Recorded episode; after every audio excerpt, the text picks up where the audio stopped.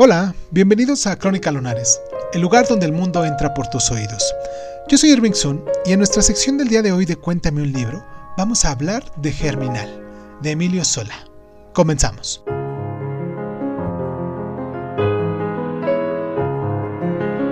Una sola idea bullía en su cerebro vacío, de obrero sin trabajo y sin albergue, una sola, la esperanza de que haría menos frío cuando amaneciese.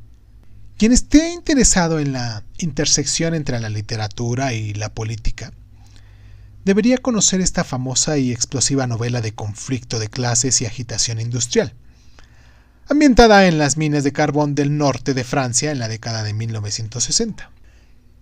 La descripción inflexible de Solá hace de una existencia trabajadora, empobrecida, subterránea y vulnerable, paralela al lujo, la seguridad y el ocio de la clase burguesa, que levantó mucha polémica.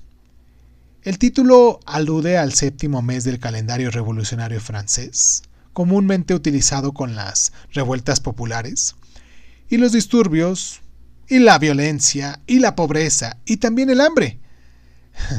Todo ello presente en la historia central de Germinal. El estallido y el fracaso de una huelga general y su desenlace trágico.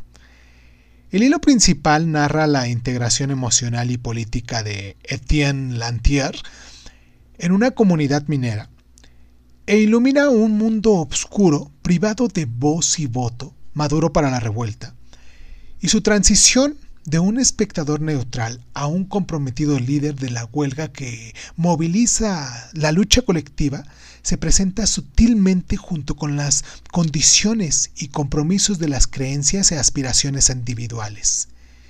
El relato está cuajado de oposiciones significativas, pero el capitalismo es el determinante fundamental que tiene subyugados a todos los personajes y que está simbolizado por el importante predominio de la mina, que parece cobrar vida como una bestia mítica y, expiatoria.